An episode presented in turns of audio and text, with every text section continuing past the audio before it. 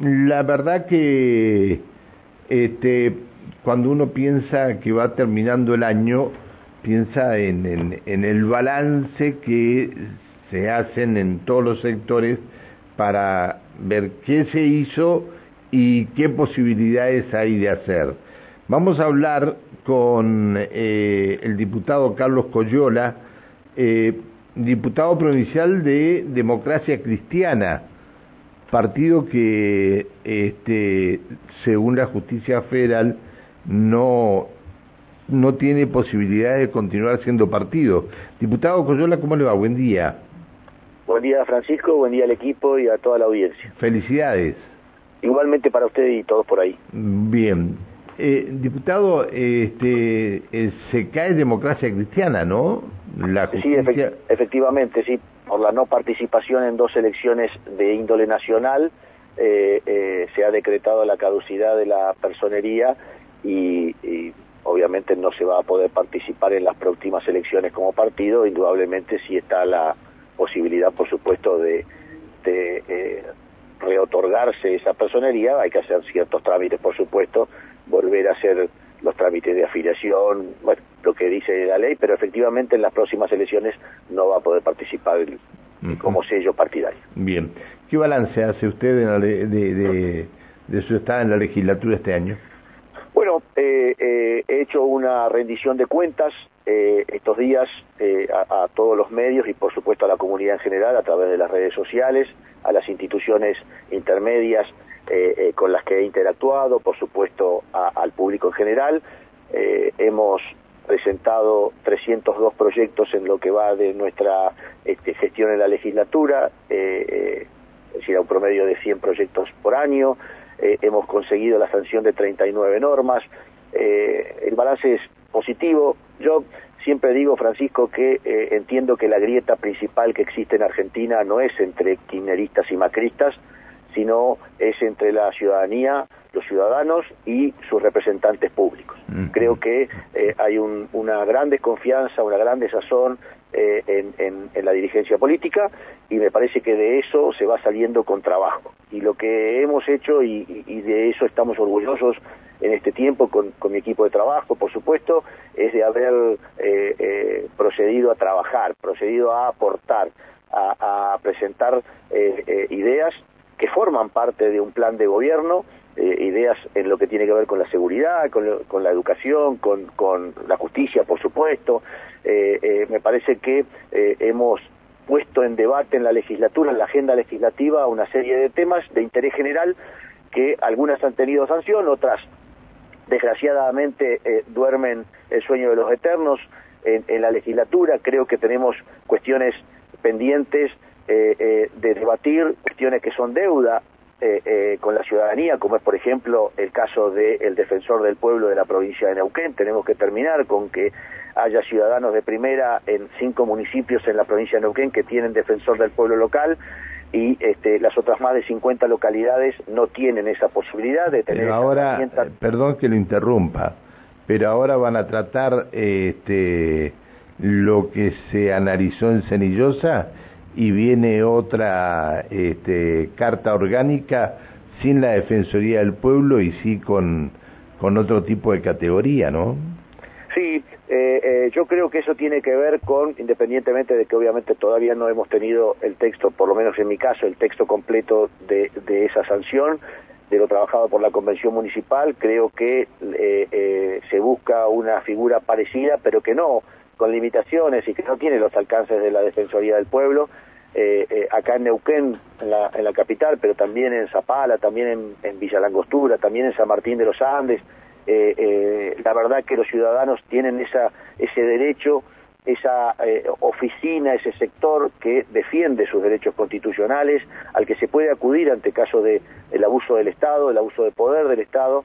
me parece que es una deuda pendiente que tenemos con todos los neuquinos. Ojalá que este año podamos lograr los consensos para para tratarla. Generalmente los poderes ejecutivos no son, este, no tienen a gusto. A ver, eh, si los convencionales de de Cenillosa elaboraron este, el proyecto de carta orgánica, ustedes lo pueden modificar y acreditar o, o, este, o designar un de, o que por lo menos aparezca la palabra defensor del pueblo, no, ¿no? No, no, Francisco, no, no, no. La, la este, voluntad constituyente es una constitución de tercer grado.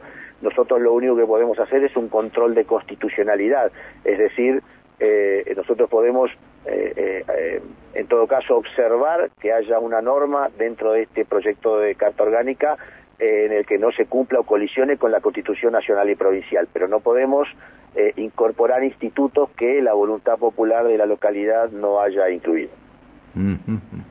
Está bien, está bien. Qué lástima, ¿eh? Qué lástima que, que la supremacía haya sido otra, ¿no? Sí, sí, la verdad que sí. Este, yo eh, en, mi, en mi época de concejal de Plotier presenté un proyecto de reforma de la Carta Orgánica de nuestra localidad, sancionada en el año 94, para la incorporación del Defensor del Pueblo. En aquellas cartas orgánicas, salvo en la ciudad de Neuquén, no se estipuló ningún eh, eh, este, este instituto y, bueno, no tuve éxito en aquel momento. Creo que la legislatura tiene que dar este ejemplo, tiene que cumplir con la, con la Constitución provincial que en el 2005 y en su sanción en el 2006 estableció eh, la necesidad la incorporación de este instituto y que, vuelvo a decir, llevamos 16 años sin que a la fecha eh, se haya dictado la ley. Sí, lo reclamamos permanentemente, ¿no? Permanentemente lo eh, reclamamos, pero bueno. Este, perdón que lo interrumpí. Eh, no, no. Este, pero bueno, la, la tarea legislativa es, es muy linda, eh, la tarea legislativa eh, lo atrae a uno permanentemente y me imagino que eso es lo que le ha pasado a usted, ¿no? Sí, efectivamente, hemos, hemos, este, lo hemos tomado con mucho compromiso, eh, con un gran equipo, eh, eh, no grande en cantidad, pero sí en calidad, que, que, que ha colaborado conmigo en, en esta producción, en estas propuestas, y, por supuesto lo vamos a revalidar el año que viene. Yo siempre los años electorales son de poca producción en la legislatura.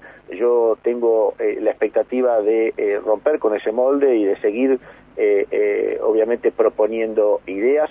Creo que uno si tiene una, una de comillas, una receta o una idea para que las cosas mejoren, no debe especular con hacerlo en campaña electoral y, no proponerlo en este momento. Me parece que eh, hay que eh, eh, no perder tiempo en absoluto y si uno cree que tiene una propuesta para hacer que mejore el estado de cosas, debe hacerlo hoy. En esto critico este, mucho la razonabilidad de algunas propuestas que tiene el oficialismo en, campaña electoral, olvidándose de que están gobernando. Es decir, este, todas las propuestas que, que, puedan llevar adelante las tiene que poner en práctica hoy. Gobierna el sector azul hace 16 años y, parece que en algunas propuestas oficialistas es como si no se hubiesen enterado que están gobernando.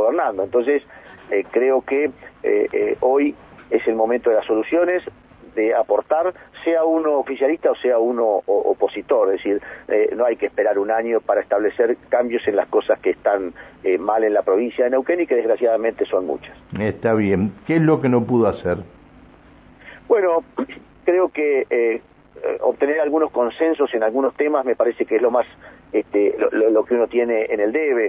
Eh, eh, no haber podido conseguir que mis pares adopten la misma postura que adoptaron en la ciudad de Neuquén para la ampliación del ejido y también abordar por ejemplo la ampliación del ejido de la ciudad de Plotier me parece que, yo lo tomo como, como algo que no pude conseguir. Creo que eh, obviamente no me adjudico toda la responsabilidad porque deben ser los diputados los que den la explicación de por qué, o algunos diputados, fundamentalmente el oficialismo, por qué no apoyó eh, eh, la ampliación, el tratamiento siquiera de la ampliación del ejido de Plotier o el de Centenario, por ejemplo, y en dos semanas aprobábamos el de este, la ciudad de Neuquén. Entonces, me parece que en algunos sectores se sigue teniendo esta visión eh, unitaria, no federal de la, de la provincia de Neuquén y, esta es una muestra más de que eh, eh, no se mira al interior igual que a la capital. Eso, eso me parece que es, una, es un, algo que tenemos en el debe. me parece que no haber podido conseguir consensos también en abordar medidas que tienen que ver con la educación en, la, en la provincia de Neuquén, en, en realmente hacer pública la realidad que atraviesa nuestra provincia en este tema tan importante, tal vez uno de los más importantes que tiene el Estado provincial y que está en franca decadencia, también ha sido algo que debemos abordar profundamente en la educación, no solamente la cuestión edilicia, que como usted sabe está transitando tal vez los peores momentos de la historia de la provincia de Neuquén, sino también la propuesta educativa, yo creo que tenemos que hacer un, un salto de calidad en nuestra propuesta educativa en la provincia de Neuquén, que se ayorne a estos nuevos tiempos y que le brinde a los jóvenes a los niños herramientas realmente para crecer en, el futuro y para estar preparados a las nuevas realidades que se vienen. Hay que, hay que evitar este, esta sangría que hay permanentemente los jóvenes de las escuelas, ¿no? Porque después los encontramos jóvenes con 18, 19 años que no pueden conseguir un trabajo porque no tienen el estudio necesario y esto es lo, lo, lo, lo que hay que priorizar pero hay sectores que no les interesa priorizar esto, ¿no? Sí, eh, eh, hoy eh, yo el otro día veía, le daban ejemplo cuando criticaba severamente no la instalación de cancha de césped sintético, ojalá pudiéramos tener una en cada barrio, pero indudablemente las prioridades son otras. Y yo, cuando se, se, decía públicamente con énfasis que habían inaugurado una cancha de césped sintético en el Alamito, en, en, en, el interior profundísimo de la provincia de Neuquén, con, con medidas oficiales, yo miraba este, eh, eh, los datos de los últimos censos y el último censo del 2010 dice que el Alamito tiene hoy 320 habitantes. Pero fíjese este dato, que en el censo del 2000 tenía 370 habitantes.